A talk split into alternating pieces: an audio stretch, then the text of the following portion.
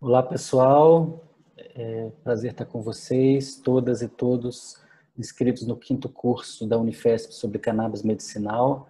Meu nome é Siddhartha Ribeiro, sou professor de neurociências da Universidade Federal do Rio Grande do Norte, do Instituto do Cérebro. E hoje eu vou falar para vocês um pouco sobre como a maconha está revolucionando a medicina e a sociedade. Eu queria começar falando que é um prazer e uma honra participar desse curso, que é um curso histórico de muita importância e que vem da colaboração desses dois gigantes é, da nossa cultura brasileira, que foram o Padre Ticão e o Dr. Elisaldo Carlini. Os dois nos deixaram recentemente e é por causa deles que eu e todas e todos vocês estamos aqui reunidos, por causa do trabalho conjunto deles para avançar o conhecimento sobre a maconha medicinal e a necessidade de informar o povo brasileiro para que possa ter é, os benefícios que, que, essa, que essa substância pode prover.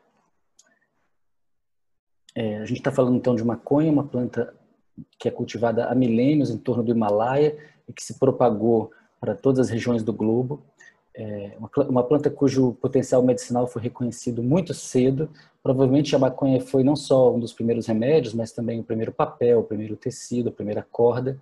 E já em 1550 a.C., é, no Egito Antigo se conhecia, por exemplo, o papel importante da maconha é, para reduzir a inflamação, sua, suas propriedades anti-inflamatórias estão descritas no papiro de Ebers. Hoje nós sabemos que a maconha contém muitas substâncias de potencial terapêutico, algumas delas é, têm efeitos é, psicotrópicos ou psicoativos, outras não têm, ou têm efeitos que não são considerados psicotrópicos. E aqui está um exemplo de várias dessas substâncias é, é, como o CBD, o CBG, o CBC, o CBDV, etc., que tem várias propriedades de interesse é, é, medicinal, porque são analgésicos, estimulantes de crescimento de osso, anti-inflamatórios, imunossupressivos em alguns casos, antiepilépticos, antiproliferativos, antibacterianos, é, e substâncias que às vezes têm efeitos contrários e que podem ser combinadas para gerar é, remédios muito específicos para necessidades específicas dos pacientes. É, tradicionalmente, há milênios, é, a maconha é plantada para obtenção de fibras na forma de cânhamo, é, mas também algumas variedades, é, o que se espera não é a produção de fibras, mas a produção de, de resinas, de lipídios, que são psicoativos, que são medicinais, que são terapêuticos. É, não é à toa que em, em muitas culturas ancestrais houve uma relação íntima com a cannabis e, por exemplo, na, no Egito, a deusa da, do conhecimento, da escrita, a deusa Sechat, trazia, é bem claro, podem ver aqui, uma é, folha de cannabis na cabeça, né, e cuidando do conhecimento da cultura, escrevendo isso é, num papiro. É, ainda hoje na Índia, existe o uso tradicional da maconha na forma do bang, que é um chá extremamente potente, que é fabricado e consumido é, largamente, inclusive dentro das práticas religiosas dos sadhus. Por muitos e muitos séculos, por muitos milênios, quase toda a roupa e quase todas as velas dos, dos, dos, grandes navios, os cabos, os cordames, eram feitos de cânhamo. Por exemplo, as velas e cordames e, e roupas de marinheiros que vieram nas caravelas na, nas invasões espanholas e portuguesas do continente americano.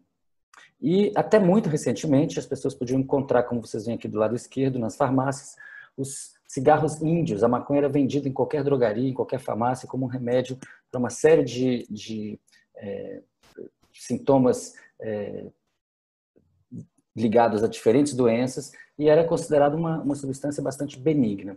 Houve, então, uma modificação é, política do tratamento da maconha, não por causa de razões científicas, mas por razões econômicas, políticas e ligadas também ao preconceito contra mexicanos e, e negros nos Estados Unidos. E entre os anos 20 e os anos 40, a maconha foi é, demonizada a ponto de gerar é, cartazes como esse aqui que vocês estão vendo do lado direito, dizendo que pessoas de qualquer tipo de vida, jovens e, e, e ou, ou, mais velhas, tinham, podiam ser, se encontrar com essa coisa perigosíssima chamada marihuana, que é a maconha, que poderia levá-las à morte, à insanidade e ao assassinato. Então, uma propaganda negativa muito grande contra a maconha, fazendo com que as pessoas se afastassem dela como um remédio. É, são dois exemplos aqui de filmes que foram é, feitos nos Estados Unidos para propagandear que a maconha era uma substância extremamente perigosa, e ao mesmo tempo, nos anos 40, 50, 60 e até hoje em dia, uma propaganda positiva, uma propaganda que glorifica é, algumas substâncias. Então, a maconha sendo demonizada tinha como contrapartida, por exemplo, a glorificação do tabaco. Aqui vocês veem várias propagandas dos anos 50 e 60 em que o, o, dentista, o médico, o educador, o cientista recomendam o consumo de tabaco, o atleta recomenda o consumo de tabaco, e até um bebezinho fala: Mamãe, por favor, fume o cigarro da marca tal. Então, essa, essa glorificação, essa, esse endeusamento de certas substâncias, é, hoje nós sabemos não tinha nenhuma base científica, né? Hoje nós sabemos que o tabaco é, causa câncer, o consumo do fumado do tabaco causa câncer, é, mas nesse momento isso era vendido como sendo inclusive uma posição científica envolvendo profissões é, que são próximas da ciência. É, tudo isso começa a mudar quando nos anos 60 Rafael Meshulam do, do Instituto Weizmann em Israel identificou que um dos lipídios, uma das substâncias é, da, da maconha chamada delta 9 THC é responsável por boa parte dos seus efeitos psicoativos. E uma, uma maneira de demonstrar isso de maneira simples é, foi fazer um bolo com THC e fornecer esse bolo para os membros do laboratório e para sua família. O Dr. Mechula é uma pessoa extremamente importante, era um colaborador é, é, do nosso querido professor Elisaldo Carlini, e seguramente se houver um prêmio Nobel para a medicina canábica, o Dr. Mechula deve ganhar esse prêmio Nobel é, pelas suas descobertas desde então. É, e a sua atitude em relação à maconha mostra a falta de preconceito do povo israelense para lidar com essa questão. Não é à toa que eles são, hoje em dia, um dos principais líderes na pesquisa em canabinoides, que são as substâncias contidas na maconha, como, por exemplo, o delta-9-THC. É, Aqui vocês estão vendo um gráfico que mostra as publicações sobre canabinoides ou maconha, marihuana ao longo do tempo. Vocês veem que elas eram muito poucas até a descoberta do professor Mechula, em 64, a identificação do delta-9-THC como sendo o principal é, componente psicoativo da maconha. Isso, logo em seguida, existe um grande aumento de 38 para 222 artigos. No, no, período seguinte, de 70 a 74, mais de mil artigos, mas depois, por causa da guerra às drogas, por causa da perseguição à maconha e outras substâncias, é, essa produção científica ela vai sendo arrefecida, ela vai caindo ao longo dos anos 70 e 80, até que no final dos anos 80 é clonado o primeiro receptor é, conhecido para canabinoides, né, o receptor CB1, que tem uma expressão é, concentrada no cérebro, em várias regiões do cérebro, como o, hipocampo, o cerebelo, o caudato putamen, etc. Quando esse receptor é clonado, significa que agora é possível estudar o efeito dos canabinoides no cérebro através dessa molécula, que é o receptor, que é uma, uma, proteína gigante inserida na membrana da célula e que recebe. Então, você poderia pensar como sendo a fechadura que recebe uma chave, essa chave é o canabinoide. Isso gera muita pesquisa científica, vocês veem aqui que já no período seguinte dobra o número de artigos publicados, depois novamente praticamente dobra. Em 92 é, é descoberta a anandamida, que é um canabinoide endógeno, produzido pelo próprio cérebro, ou seja, o cérebro produz substâncias muito semelhantes àquelas que são contidas na planta. É, por que, que isso é importante? Porque isso é a chave endógena, a chave produzida pelo próprio cérebro que se liga naquela fechadura que é o receptor CB1. É, não é coincidência que essas descobertas, tanto do receptor quanto do, do, do ligante endógeno, que é a anandamida, foram descobertas feitas por israelenses é, no âmbito da, do grupo de pesquisa do professor Mechula. Bom, desde então houve uma grande revolução é, na ciência e também na medicina, por causa dessas descobertas dos receptores e dos ligantes endógenos. Hoje nós sabemos que o sistema canabinoide não é um detalhe do corpo humano, ele não é uma nota de pé de página no livro-texto, na verdade, ele é um sistema central, ele faz parte do metabolismo é, de inúmeras funções é, fisiológicas, relacionadas a inúmeras funções fisiológicas, e é por isso que ele tem tantas aplicações médicas, porque ele, de fato, ele se encontra numa espécie de encruzilhada metabólica entre diferentes processos com efeitos em resposta imune, apetite, sono, ansiedade, emoção, dor, locomoção, as funções cardiovascular e respiratória, pressão intraocular, inflamação, reprodução, sexo, remodelagem de circuitos neurais, formação de novas memórias, extinção de memórias traumáticas, neuroproteção, neurogênese, percepção, coordenação motora, fluxo de pensamentos, criatividade, motivação, etc. Na verdade, é muito difícil dizer qual é o aspecto da cognição humana, da vida mental humana e mesmo da sua saúde que não está relacionado com o sistema canabinoide. Hoje, se você perguntar para a Anvisa, apesar dos entraves à medicina canábica no Brasil, que doenças podem ser tratadas por cannabis medicinal, vai encontrar uma resposta maior do que essa, porque essa é de 2017. Então já deve ter crescido. Então, nesse momento, reconhecia autismo infantil, carcinoma, depressão, distonia, dor crônica, encefalopatia, epilepsia, esclerose, esquizofrenia, fibromialgia, paralisia cerebral, Parkinson, retardo mental, transtorno do desenvolvimento. É, outras doenças, hoje em dia, são tratadas com, é, são, tem, tem uso, tem, são tratadas por cannabis medicinal no mundo todo, e esse é um processo é, em curso, o um processo de modificação da visão de médicos e médicas que muitas vezes não reconhecem o potencial terapêutico da cannabis medicinal. Isso está mudando rapidamente. Aqui vocês têm um exemplo das publicações no PubMed, usando a palavra canabinoide como, como, como busca, vocês estão vendo o que aconteceu com essa pesquisa por muitas décadas, quase nada foi publicado. É, depois, nos anos 60, alguma coisa começa a ser publicada, mas ainda muito pouco, até que finalmente no final dos 80 e 90 as coisas começam a mudar e hoje nós temos uma avalanche de publicações sobre canabinoides sendo uh, produzidos todo ano e o Brasil é um dos países que produz essa ciência. Quais são os mecanismos neurobiológicos? O que acontece no cérebro que pode explicar os potenciais terapêuticos da maconha? Bom, a primeira coisa que a gente tem que entender, então, é que essas substâncias que a gente pode ver como chaves é, o THC, o CBD, o canabinol, o CBN, muitas outras, é, se ligam a receptores, que são essas proteínas que estão nas membranas dos neurônios, ou seja, na superfície dos neurônios, na parte externa dos neurônios, com uma face voltada para o lado de fora, que pode receber essa chave. Essa chave se encontra com essa fechadura. Essa fechadura pode ser o CB1, que é representado por azul claro, pode ser aqui, o que tem muita expressão no cérebro, ou o CB2, que está representado por azul escuro, que tem a ver com ah, órgãos periféricos, sobretudo no sistema imune, e vai produzir uma série de efeitos é, dentro das células que levam a modificações da sua expressão gênica, que levam a modificações bioquímicas importantes e que causam efeitos terapêuticos. Aqui vocês têm um exemplo de um desses receptores, uma proteína enorme, com várias partes. Essa aqui é a parte interna da célula, aqui está a membrana, aqui está a parte externa. Quando uma substância é, de interesse se liga, pode ser por exemplo, a anandamida, que é produzida pelo próprio cérebro, se liga ao receptor, vai produzir modificações internas nessas proteínas que vão causar as respostas bioquímicas metabólicas. Então, uma pergunta importante: a maconha faz bem? Como é qual é a evidência que a gente tem de que ela pode fazer bem? Essa evidência é uma evidência que hoje em dia é muito forte. Há 10 anos atrás ela já era bastante forte, mas ainda havia muito preconceito. Então, por exemplo, o Dr. Sanjay Gupta, que é um, o médico oficial da, da rede de notícias CNN, é, seria como assim o Drauzio Varela dos Estados Unidos, né, sempre é chamado para falar de questões ligadas à saúde e à medicina na CNN. Ele inicialmente ele produziu material é, é, gravou um documentário dizendo que a maconha medicinal não deveria eh, ainda acontecer, que era muito cedo, que não havia pesquisas, que havia alternativas muito melhores. E depois ele se arrependeu. Isso aqui é um exemplo quando ele fala: por que eu mudei minha minha mente, minha cabeça sobre a maconha? E aí ele falou: olha, na verdade, as evidências estavam lá, eram muito sólidas, eu é que não as conhecia. Eu é que tinha preconceito, pediu desculpas ao público.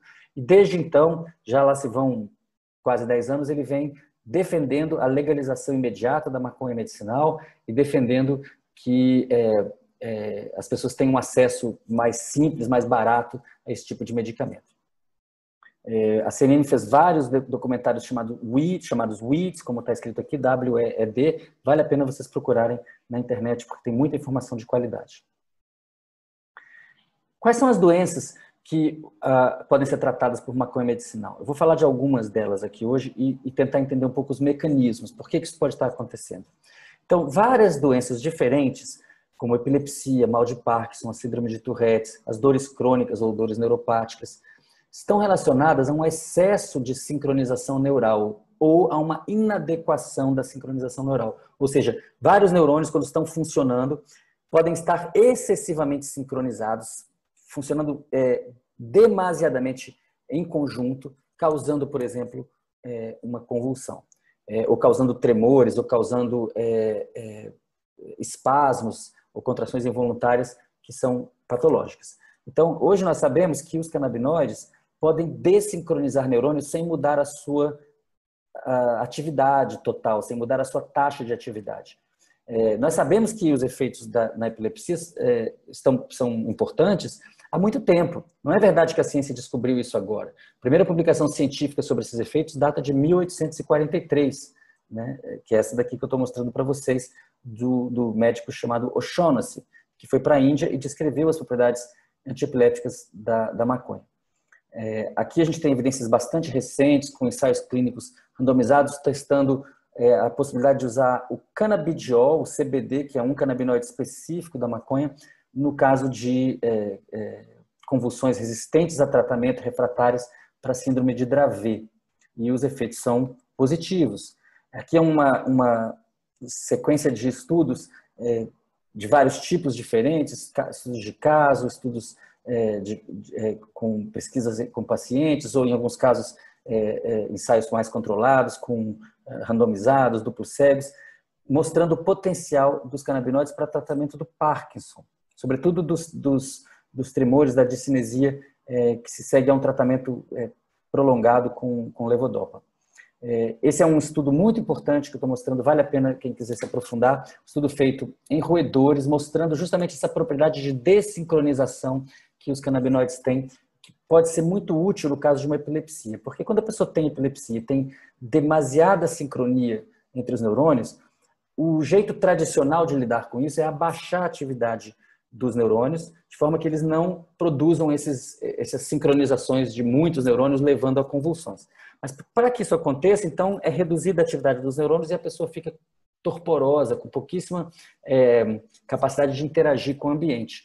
Os canabinoides conseguem manter a, a, a, o disparo total dos neurônios, o funcionamento dos neurônios não se altera muito, mas as, os momentos em que eles acontecem ficam menos alinhados, eles ficam um pouco mais bagunçados, é o que vocês estão vendo do lado direito, que é antes da aplicação do canabinoide, aqui é depois. Essas, esses tracinhos coloridos representam momentos em que os neurônios estão disparando. Vocês vejam que do lado direito e do lado esquerdo tem mais ou menos o mesmo número de tracinhos coloridos, ou seja, os neurônios estão disparando mais ou menos igual. Só que no lado esquerdo, que é antes do canabinoide, eles estão concentrados nessas elipses cinzentas aqui que a gente chama de assembleias neuronais. São grupos, vários neurônios disparando ao mesmo tempo. E quando isso é excessivo, é, isso pode ser muito ruim é, e pode levar a um quadro de epilepsia. Então, os canabinoides podem reduzir essa sincronização né, sem diminuir a quantidade total de disparos neuronais, de, de, ativações dos neurônios. Então, a pessoa não fica torporosa, consegue se engajar. As crianças que têm síndromes congênitas, é, epilépticas, conseguem é, não ter muitas convulsões e aí ir à escola, aprender, evoluir, se desenvolver. Isso tem sido uma revolução no tratamento da epilepsia e de outras como eu falei, outras doenças relacionadas à sincronização. Esse eu não vou ter tempo de mostrar em detalhes, mas é um, um, um vídeo que tem na internet, vocês procurem com esse título, Medical Marijuana in Parkinson's, parte 3 de 3. Podem procurar também pelo nome desse senhor, que é Larry Holmes. E ele é um, um ex-policial que, um, que foi acometido por um, um Parkinson há, há, vários anos e ele já está numa fase avançada com muitos tremores e isso é um exemplo de como a, a, o, o, extrato de cannabis, o óleo de cannabis eh, já diluído a partir do extrato pode ser muito útil para conter esses, esses é, efeitos é, adversos muito rapidamente de maneira muito benigna. Existem outras doenças que estão relacionadas à morte neuronal ou redução da produção de neurônios né, ou produção de conexões entre, entre neurônios que são chamadas de sinapses.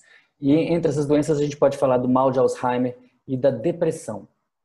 É, existem várias evidências é, em vivo das propriedades, por exemplo, do canabidiol, que é o, o canabinoide que está mais em voga atualmente, é, embora existam muitos outros e muitos deles com propriedades terapêuticas extremamente importantes, mas existem vários estudos, tanto in vitro quanto em vivo, é, em que o CBD puro ou o CBD com THC foram é, utilizados para mitigar é, efeitos do, é, produzidos pelo mal de Alzheimer, com efeitos positivos, promissores e ensaios clínicos sendo realizados no mundo. É, nós sabemos, por estudos bioquímicos, que os canabinoides reduzem o estresse oxidativo, a neuroinflamação, a formação de placas amiloides, emaranhados neurofibrilares que estão é, envolvidos na gênese do mal de Alzheimer. É, existem também estudos em roedores mostrando que o aumento de neurogênese é, promovido por, uh, pelo sistema canabinoide pode levar a, a, que animais saiam de um estado depressivo, ou seja, pode ter um efeito antidepressivo é, e, e, ansiolítico que possa reduzir a ansiedade dos animais.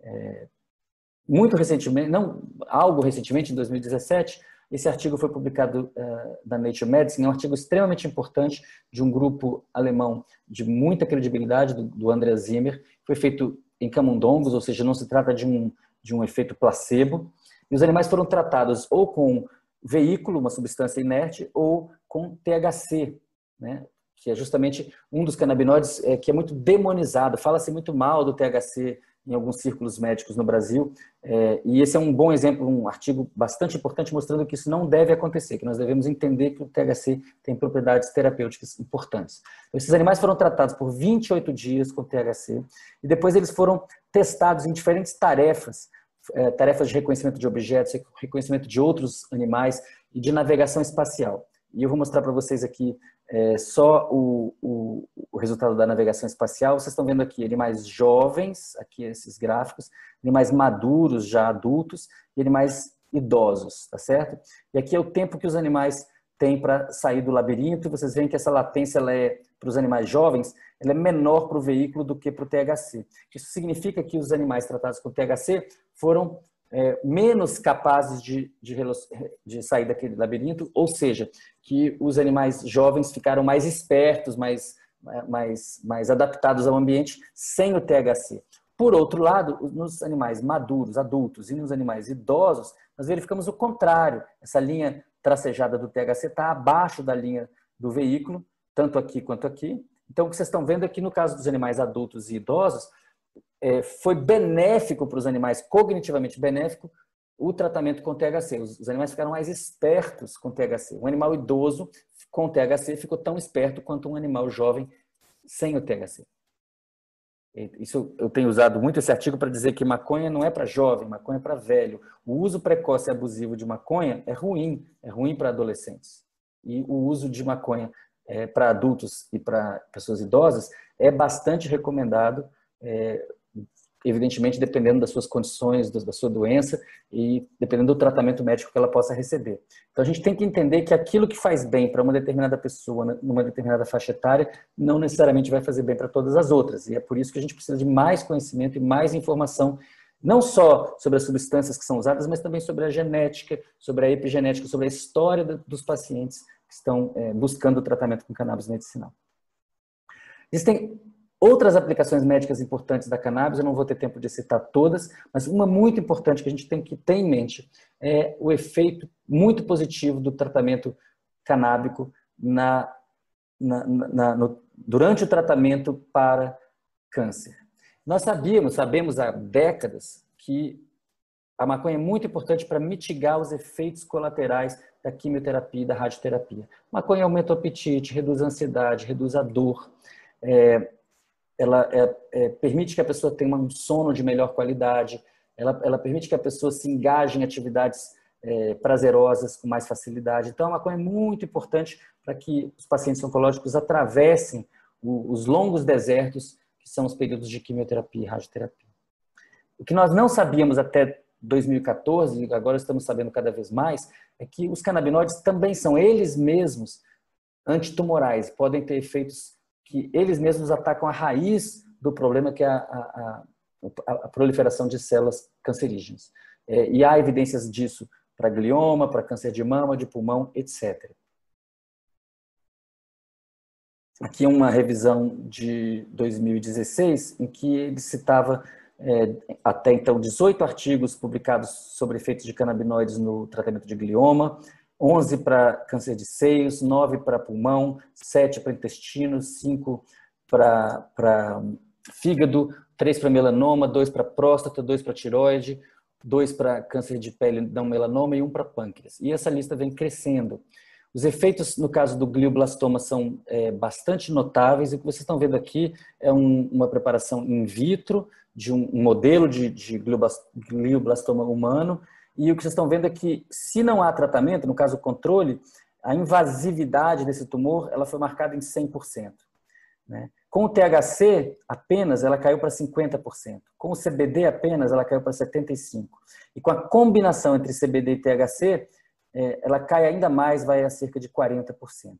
Esse outro estudo aqui mostra um efeito bastante semelhante, um tumor in vitro que sem tratamento cresceu em 21 dias 45 milímetros cúbicos. Quando existe um tratamento com é, irradiação, que é o tratamento padrão, o tumor cresce, ele não cessa o, o seu crescimento. Quando existe o tratamento com canabinoides, com THC e CBD, ele cresce menos, mas também cresce, vai a cerca de 30 milímetros cúbicos. E quando existe a combinação da irradiação com o THC e o CBD, o tumor praticamente não cresce.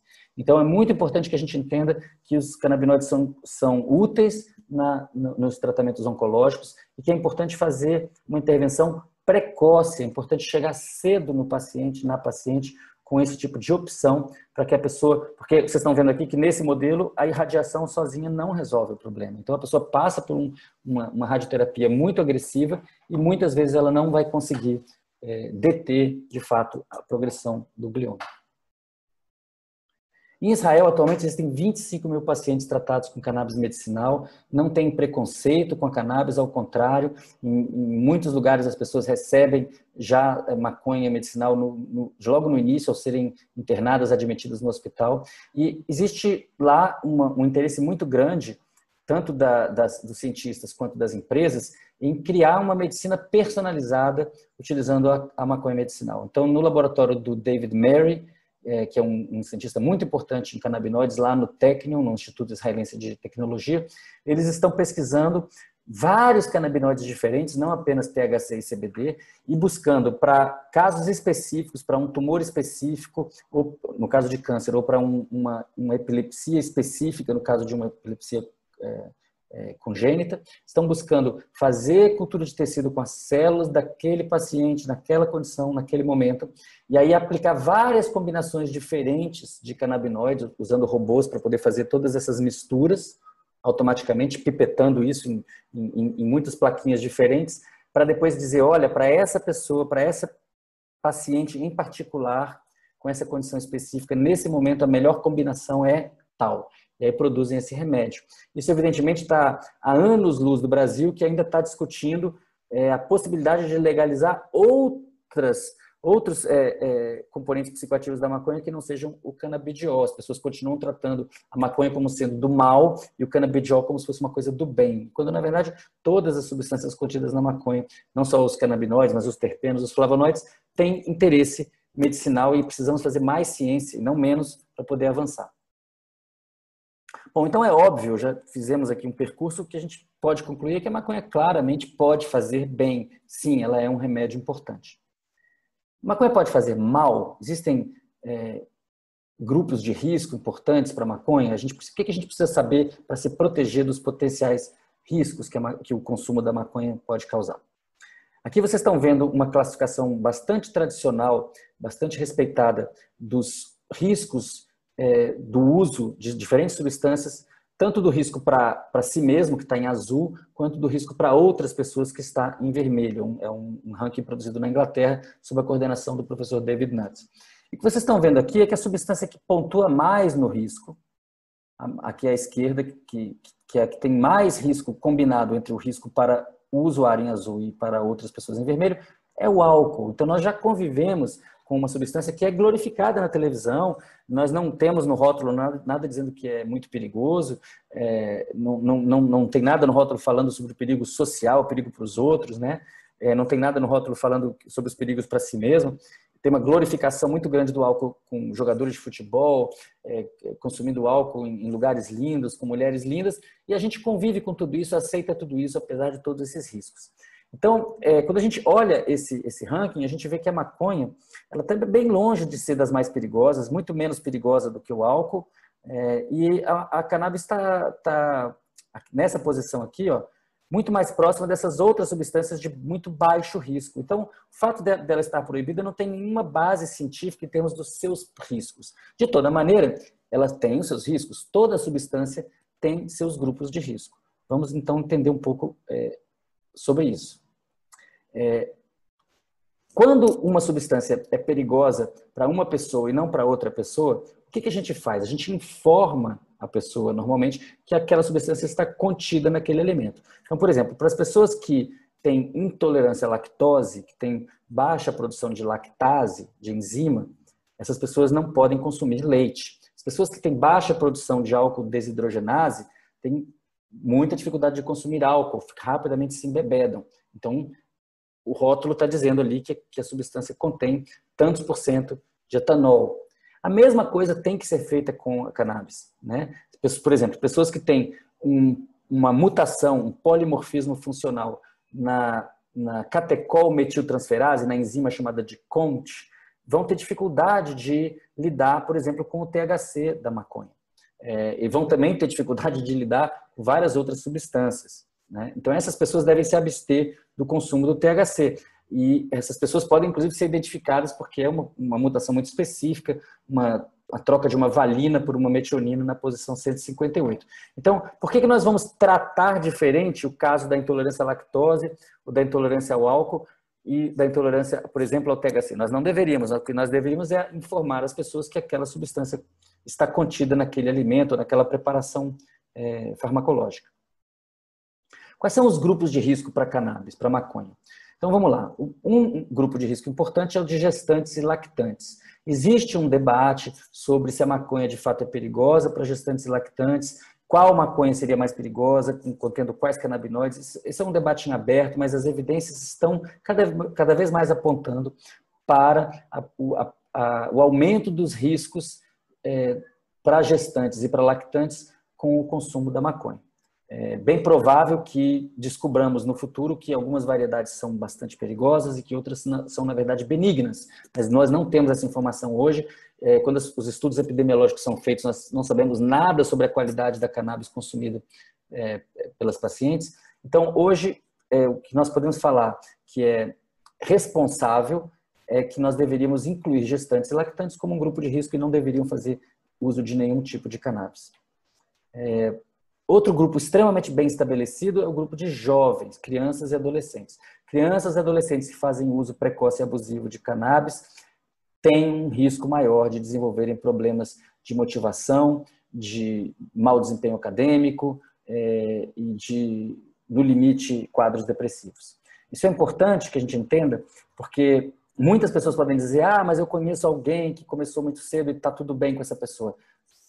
Com certeza, mas tem muitas outras para quem as coisas não ficaram bem. Então é importante proteger os jovens, é importante proteger os adolescentes do consumo precoce e abusivo explicando quais são os riscos e explicando para eles por que eles devem evitar a maconha. Muitas vezes as pessoas, no afã de ajudar, acabam atrapalhando porque falam coisas equivocadas para os jovens. Então, se uma pessoa diz, olha, não fume maconha é, muito cedo, você não deve evitar, deve evitar maconha porque a maconha mata neurônios. A maconha não mata neurônios, a maconha, na verdade, produz novos neurônios.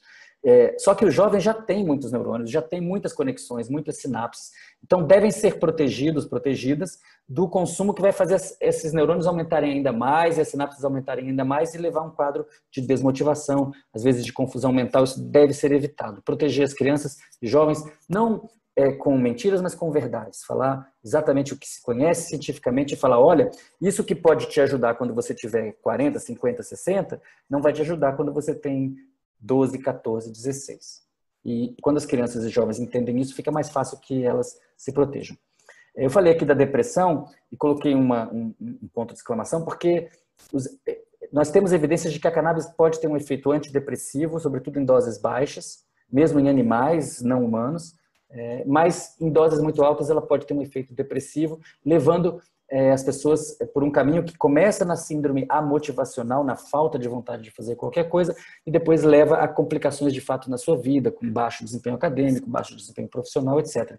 Então, a, o consumo de, de, cannabis, quando as pessoas já têm uma vida estabelecida, quando ela tá, é, é, já, já, já sabe o que quer fazer da vida e está bem engajada nos seus afazeres, é muito diferente do consumo precoce e abusivo em um jovem que não tem nenhum tipo de é, planos ainda para sua vida. No caso da psicose, nós precisamos também é, compreender que é um grupo de risco importante. Por quê? Porque pacientes com quadros psicóticos, por qualquer razão que seja, seja por uma, uma esquizofrenia, por uma bipolaridade ou outras razões, é, vão, ter muito, vão ter problemas se consumirem THC. THC é, pode provocar é, sintomas psicóticos e pode agravar muito o quadro dessas pessoas. Então, essas pessoas não podem consumir a maconha com THC. Por outro lado, o canabidiol, o CBD, tem efeitos, efeitos antipsicóticos. Então, é, quando a pessoa fala que não pode consumir maconha, a pergunta é qual maconha? Qual, qual das substâncias é, está contida na maconha que pode causar bem ou mal a um paciente psicótico? É, existem vários estudos mostrando que a maconha não pode causar esquizofrenia. Ela não vai pegar uma pessoa que não tem uma genética de esquizofrenia e torná-la esquizofrênica. Esse é um dos exemplos, estudando é, é, pessoas das mesmas famílias. É, tem vários outros exemplos mostrando isso. É, mas nós sabemos que a maconha que tem THC pode sim propiciar ou aumentar a chance de que a pessoa entre em surto psicótico. Então, pessoas com esquizofrenia devem evitar o consumo da maconha com THC. É, como eu falei, o CBD tem efeitos antipsicóticos, são pesquisas feitas no Brasil por vários pesquisadores da USP de Ribeirão Preto, como o professor Antônio Zuardi, o, professor Cripa, o professor Alac, o professor Francisco Guimarães, e já são décadas de estudo sobre as propriedades antipsicóticas do CBD e, portanto, uma pessoa que tem um quadro psicótico, ela vai poder faz, fazer uso da medicina canábica, orientada evidentemente por um médico, é, por causa das propriedades do canabidiol. Existem muitos outros canabinoides que têm propriedades que nós ainda não conhecemos, então essa é uma questão que está em progresso. Nós podemos também dizer que quando a maconha medicinal for plenamente regulamentada no Brasil, que coisa que apenas começou a acontecer, é, já que a, o, o delta 9 THC é perigoso no caso da psicose e no caso da depressão, o, o THC e o CBD podem ser antidepressivos se combinados em, em proporções é, específicas, uma planta que fosse de uso mais geral seria uma planta que teria necessariamente uma certa quantidade de CBD. Então, o CBD entra aqui como um fator de proteção. Uma planta que possui uma quantidade adequada de CBD torna-se uma planta muito mais segura para a população em geral. Então, nós vemos aqui que, na verdade, a maconha pode fazer bem e que a maconha tem seus grupos de risco, mas, em geral, são grupos de riscos, risco, uh, riscos bem conhecidos. São grupos relativamente pequenos, perto do que é a população como um todo. Agora, a maconha proibida pode fazer muito mal, porque a maconha proibida ela envolve uma série de elementos que atacam a saúde, que vão desde a substância degradada, corrompida, é, em doses desconhecidas, com componentes desconhecidos, até o, a questão do, do, uso social reprimido, da violência que está associada à proibição da maconha. Por que, que ela não foi legalizada até agora? Bom, em primeiro lugar, porque ela é um negócio de bilhões de dólares, tem muita gente ganhando dinheiro. Por um lado, com os remédios que hoje são usados para tratar doenças que a maconha trata melhor. Então, esses remédios não têm interesse que a maconha entre no mercado. Por outro lado, é uma planta, então, se entrar no mercado e as pessoas puderem plantar em casa ou em cooperativas e associações, fica muito mais difícil é, fazer lucro com essa substância. E, evidentemente, tem todo um sistema de manutenção do status quo que passa pela proibição, pela repressão e pela corrupção do aparato estatal que está envolvido nisso. Né? Então, as farmacêuticas têm interesse em que a maconha continue reprimida, proibida. Né? E o que nós temos que pensar é o que, que seria idealmente o, o, o nosso futuro? Uma, uma, uma, legalização só de princípios ativos isolados ou da planta inteira? O que, que vocês acham que seria melhor? Né? Muitas pessoas que assistem é, esse tipo de, de, aula vão dizer: olha, o princípio ativo isolado é melhor, é mais científico, a gente sabe exatamente a quantidade e a planta inteira não, há, não permite fazer muita, muita medicina porque nós não sabemos exatamente o que ela tem. Isso não é um raciocínio correto, é possível saber exatamente o que tem a planta e fazer medicina fitoterápica com bastante controle.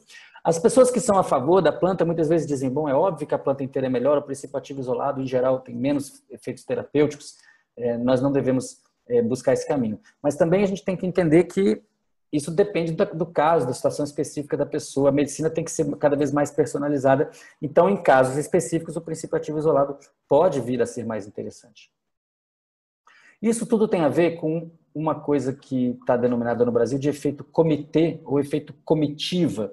A palavra vem do francês entourage, que é utilizada em inglês da mesma maneira, e foi cunhada pelo professor Rafael Mechula, junto com seu colega Ben Shabat, em 98. E esse efeito comitê, ele diz respeito a ideia de que quando vários canabinoides estão reunidos eles têm propriedades terapêuticas mais interessantes do que quando isolados. Existem razões químicas para se pensar isso, e hoje em dia essa, esse, esse conhecimento está avançando bastante, como eu mostrei para vocês. Por exemplo, no caso dos, dos, do tratamento de modelos de glioma, a combinação do CBD com THC produz efeitos melhores do que o CBD puro ou THC puro. Existem, além disso, como eu falei, muitas outras substâncias que não são canabinoides. Existem cento e tantas substâncias canabinoides na maconha, potencialmente, não numa planta específica, mas em todas as variedades. Né? E existem, por exemplo, terpenos, que são, então, são os óleos essenciais, que dão aqueles odores maravilhosos de limão, de abacaxi, e que têm muitos efeitos terapêuticos, aumentando, diminuindo ou modulando os efeitos dos canabinoides.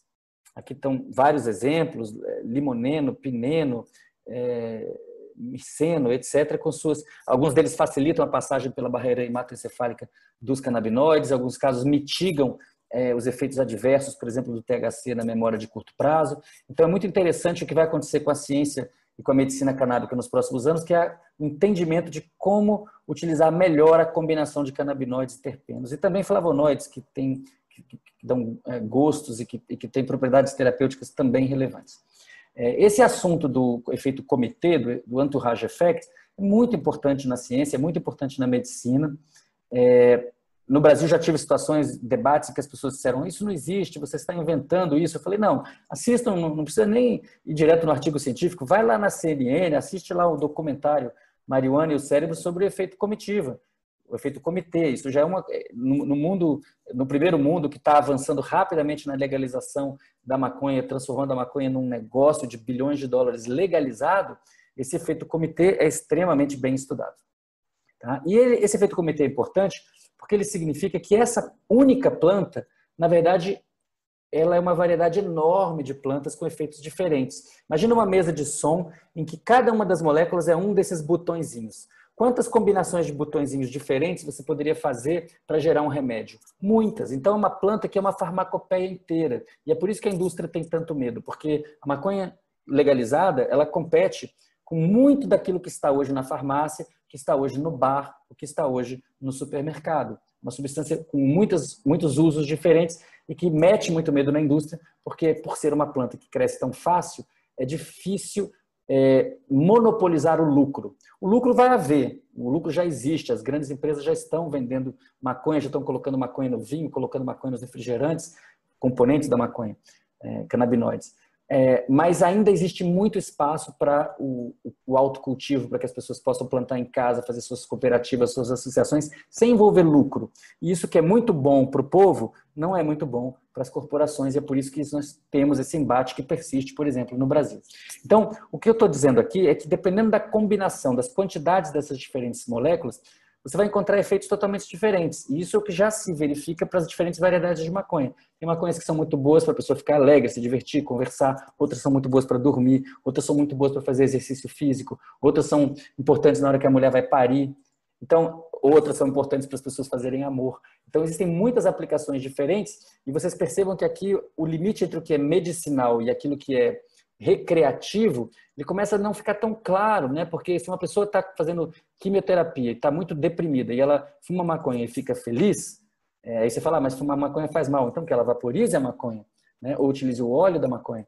É, esse foi um efeito medicinal ou um efeito recreativo? Não é tão simples resolver, porque quando a pessoa está feliz, isso é necessariamente terapêutico. Então, será que a maconha é um santo grau para a medicina? É um cálice sagrado para a medicina? É, nós temos que entender que a maconha não é um acidente, não é um acaso, nem um presente do Papai do Céu. A maconha é produto da evolução de uma planta junto com a evolução de uma espécie de primata, que é o ser humano, que entrando em relação com a planta, coevoluiu, evoluiu junto com a planta e foi selecionando artificialmente as variedades que interessavam. Eu costumo dizer que a, a maconha está para as plantas como o cachorro está para os animais. É uma invenção humana que foi criada para satisfazer necessidades humanas. Se você procurar nos cachorros, é uma domesticação que começou há cerca de 25 mil anos atrás, a partir de, do lobo, de duas espécies diferentes de lobo, aparentemente, e foi levando a uma quantidade gigantesca de raças que são extremamente especializadas. Uma raça que é para pastoreio, tem uma raça que é para proteger a sua casa, tem uma raça que fica dentro de casa e que é quase um travesseiro e protege seu bebê, uma raça que puxa o seu trenó, tem uma raça, uma, uma raça que leva o uísque para a pessoa que caiu na avalanche e é muito específica, que é o São Bernardo. Você não trocaria, você não levaria um chihuahua para levar o uísque para a pessoa que caiu na avalanche, não é? Você não usaria o São Bernardo para passear no seu colo é, quando você sai à rua. Então, é, esse, essas adaptações muito específicas foram construídas por seleção artificial né? E, por, e essa metáfora é útil porque com a, com a, cannabis foi a mesma coisa. A cannabis foi sendo selecionada e, e, e, os nossos ancestrais foram separando, falando: essa aqui faz uma fibra muito boa, essa aqui, quando a gente utiliza, todo mundo fica alegre, essa aqui dá um sono danado, essa daqui dá uma energia de trabalho muito grande. E isso foi gerando variedades, raças, né? quemovares, variações químicas da maconha que hoje estão sendo estudadas cientificamente. Então, essas perguntas é, a maconha é benéfica, a maconha é perigosa, devemos legalizar a maconha, elas ficam, é, elas são um pouco ridículas. Né? E é, é, mais óbvio perceber como elas são ridículas quando eu uso o exemplo dos, dos cães. Se eu falar, os cães são benéficos, os cães são perigosos, devemos legalizar, legalizar os cães, é, óbvio que essas perguntas não fazem muito sentido porque os cães são nosso patrimônio, eles são uma herança dos nossos ancestrais, eles são extremamente úteis. Mesmo quando algum deles morde alguém, machuca alguém seriamente, nós não pensamos em extinguir a espécie. Eventualmente até proibir uma certa variedade, mas jamais afetar todas as variedades. Né? E isso é da mesma maneira a gente deve pensar sobre a maconha. É, uma coisa também importante que a gente tem que entender é que esse efeito comitivo, efeito comitê, a mistura de vários componentes, sendo mais eficaz do que o, o, o componente isolado, tem é, é já evidências muito específicas, muito concretas, é, clínicas mesmo, de que isso pode ser verdade. Então, por exemplo, o marinol é um remédio que é THC puro, um THC sintético, e ele foi vendido para controlar dor e espasmos é, na doença chamada esclerose múltipla. Depois de um tempo, é, a própria indústria percebeu que a combinação do THC com CBD é bem mais eficaz do que o THC puro, esse THC sintético. Então, a própria indústria já reconhece isso e está criando essas, essas combinações é, de substâncias para poder atender melhor as necessidades dos pacientes. Isso não deveria surpreender. Né? É, é óbvio, por exemplo, que comer vegetais, verduras e frutas em boa quantidade vai promover uma, uma nutrição melhor do que simplesmente tentar é, suprir todas as substâncias isoladamente através de pílulas. Nós já fazemos isso normalmente. Né? Quando você faz uso da sua vitamina C de manhã tomando suco de laranja, ou quando você toma sua cafeína, você tem várias substâncias associadas e você nem mesmo sabe a quantidade exata que você ingeriu. Você não precisa saber exatamente quantos miligramas de vitamina C você ingeriu, se foi num copo ou em dois copos, você simplesmente toma quanto quer. Então você obtém seus benefícios sem medir exatamente. Muito, muitos dos argumentos que são usados contra o uso dos extratos e dos óleos feitos com a planta inteira, né, de amplo espectro de canabinoides, tem a ver com esse, esse equívoco de achar que uma substância, por estar numa faixa de concentração e não numa concentração específica, não pode ter uso médico. Na verdade, isso acontece com quase todos os remédios, é muito raro que você tenha um remédio em que a dose exata é conhecida. Por quê? Porque você toma uma pílula, ou uma pílula e meia, ou duas pílulas, mas o seu peso está variando. Você não está se pesando o tempo todo e ajustando a dose com exatidão de miligramas. Não, você trabalha dentro de uma faixa com a maior parte dos remédios. Não em todos os casos, mas na maior parte deles. Bom, uma coisa que eu tenho falado muito aqui, o que é realmente tóxico nessa história da guerra às drogas é a guerra às drogas. As drogas produzem benefícios e malefícios, cada uma é diferente da outra e precisam ser regulamentadas é, de acordo com seus efeitos específicos. Agora, o que realmente pode matar pessoas em grande quantidade, mesmo pessoas que não utilizam nenhuma dessas drogas, é a proibição das drogas. É a guerra às drogas. Pode matar uma pessoa que jamais utilizou drogas ilícitas com um tiro na cabeça, uma bala perdida, uma, uma confusão entre é, vendedores a varejo de substâncias proibidas e policiais negros e negros, negras, pobres matando negras e negros e negras pobres em geral nas comunidades periféricas do Brasil inteiro. Então, isso precisa mudar. E a proibição é, ela é muito deletéria mesmo, ela é muito tóxica, porque ela compromete as três dimensões do uso da maconha. Qualquer substância, maconha ou qualquer outra, tem três dimensões de uso, que são a substância, né? que substância você tomou, qual foi a dose, se estava contaminada, se não estava, se estava degradada, se não estava, tem que estar no prazo de validade, não está. tudo isso que tem que estar contido no, na embalagem e na bula de um remédio normal, está prejudicado no caso da proibição. Então, a pessoa consome uma maconha, está doente, precisa do remédio, consegue um óleo é, é, no mercado é, ilegal e aí ela não sabe o que está consumindo. Então, ela se torna automaticamente refém dessa situação, ela fica vulnerabilizada pela própria guerra às drogas. Segunda dimensão de uso é, que é comprometida no caso da proibição é do corpo. Né? É muito importante que nós conheçamos os grupos de risco. É muito importante que as pessoas que são de grupos de risco saibam que são de grupos de risco. Então, uma pessoa que, por exemplo, tem uma tendência à psicose, ela precisa saber que não pode consumir THC. E ela precisa saber que se ela quiser utilizar um óleo medicinal é, rico em canabidiol, isso vai ser terapêutico para ela, provavelmente. E para que ela saiba disso, ela precisa ter um debate aberto sobre esse assunto, que é muito difícil na proibição. Né? O terceiro aspecto, terceira dimensão do uso que fica comprometida no caso da proibição é o aspecto social, o contexto social do uso. Então, a proibição leva à violência, leva à paranoia, marginalização, e tudo isso faz com que as, as experiências das pessoas com a cannabis medicinal sejam experiências muito é, menos terapêuticas do que poderiam ser se houvesse um contexto de paz, harmonia e legalidade. Então, agora eu volto àquela pergunta para vocês: o que, que seria melhor? que nós tivéssemos uma ampla legalização e regulamentação da planta inteira, ou dos seus extratos, extratos e óleos feitos com a planta inteira, ou os princípios ativos isolados. Vamos fazer uma votação aí, todo mundo está assistindo. Decida se você quer a planta inteira, se você quer o princípio ativo isolado. Façam seus votos. Bom, meu voto é que depende. Por que depende? Porque para a maior parte dos casos a ciência está apontando, sugere fortemente que na maior parte dos casos será o uso da planta inteira, do extrato da planta inteira, do óleo da planta inteira, ou de alguma preparação específica, é, seja na forma de creme, de pasta, de, de, de, plantas inteiras com um amplo espectro de canabinoides, que vão ter mais uso medicinal, que mais serão úteis à saúde do povo. Entretanto, em casos específicos, para doenças raras, extremamente complicadas, para tratamentos de doenças muito perigosas, pode vir a ser crucial que a terapêutica inclua doses muito específicas de substâncias muito específicas. E, portanto, é bom que a indústria produza essas substâncias que elas estejam disponíveis. Ou seja, nós devemos buscar a liberdade de tratamento para, para os pacientes, que os pacientes possam ter todas essas opções à disposição sem precisarem, em nenhum momento, sair do âmbito da legalidade. Agora, também temos que entender que o impacto social da proibição é muito grave, e aqui eu volto a evocar a figura do Padre Chicão e da luta constante do Padre Ticão por igualdade, por justiça, por fraternidade, por saúde para todos e todas. Nós temos que entender que a proibição é um câncer na nossa sociedade que causa muito mal à nossa sociedade, que destrói vidas, sobretudo de jovens, sobretudo de negras e negros, de pessoas periféricas, pessoas vulneráveis. É, então, nós estamos acostumados com essa mortandade, é uma guerra que não para, a polícia que, que, mata pessoas porque são matáveis, justamente porque são consideradas traficantes. São muitos exemplos de em que a classe média não, não, não recebe esse tipo de estigma, a classe média é sempre vista como usuária, enquanto que os pobres são sempre vistos como traficantes.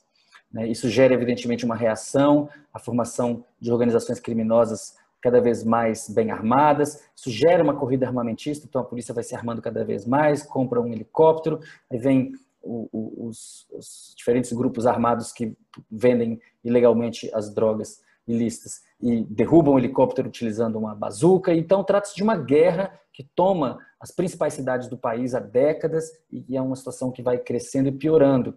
A quem interessa tudo isso? Certamente interessa ao mercado ilegal de armas, né? É muito evidente, por exemplo, nos Estados Unidos, que as substâncias ilícitas vêm do México para os Estados Unidos e o que volta, em grande medida, são armas, gerando uma violência enorme. O norte do México está tomada por violência é, gigantesca, é, apavorante, há, há várias décadas, na verdade, e a coisa vem piorando. Isso leva também ao superencarceramento.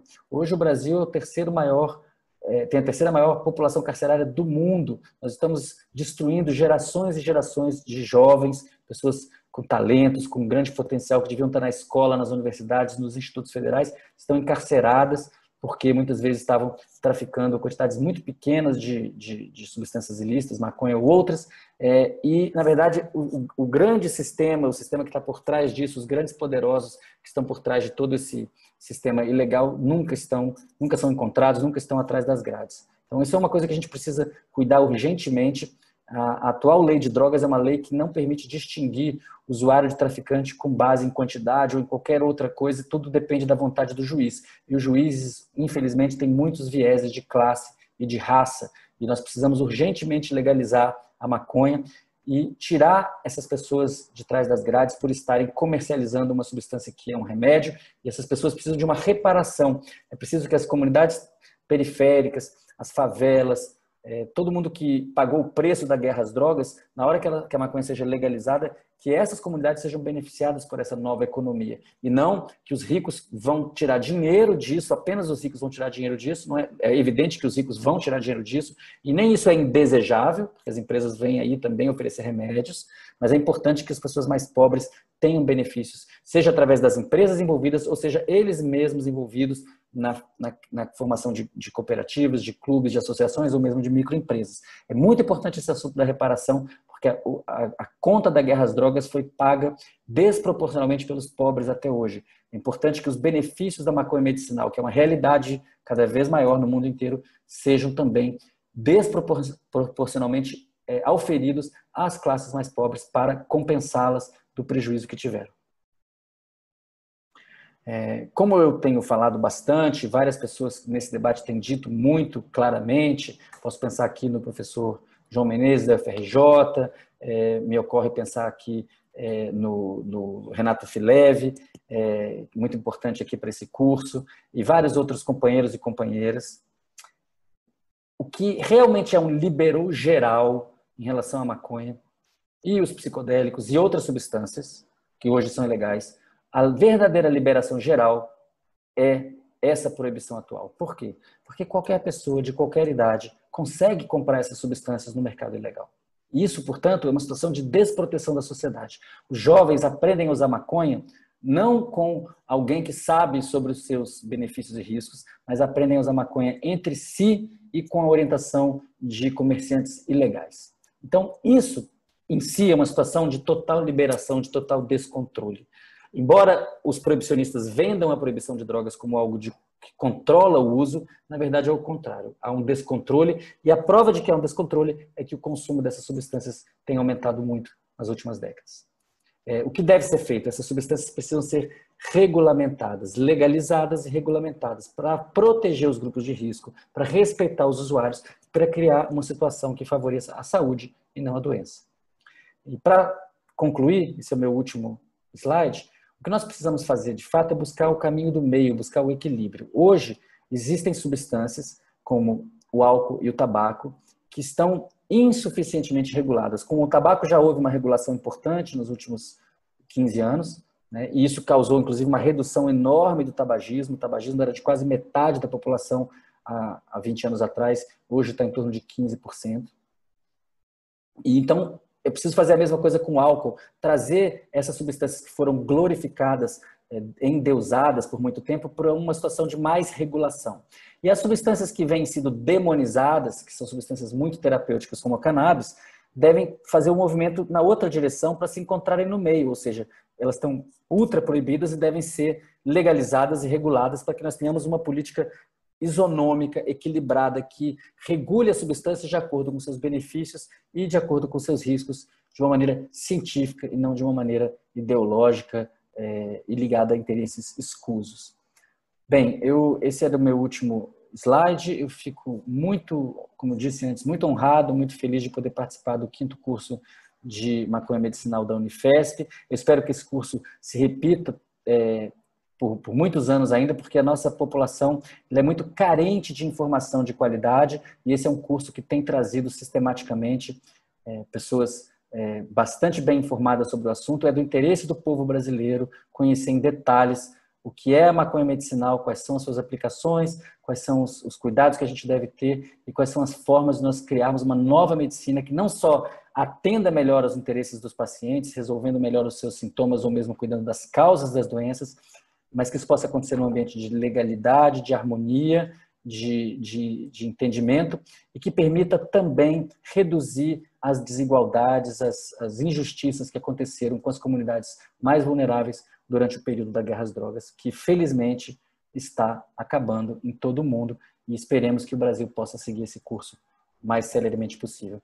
Acho muito interessante que nesses últimos dois anos de muito avanço do conservadorismo, aliás, talvez cinco anos, desde 2016, um forte avanço do conservadorismo, a pauta da maconha medicinal não deixou de avançar. Ela é do interesse das pessoas, ela é do interesse do povo brasileiro, é do interesse do povo brasileiro que a maconha medicinal seja uma alternativa no SUS. Essa consulta pública está em andamento. Procure saber o que está acontecendo no Congresso. Participe, se você puder participar, mais ativamente possível.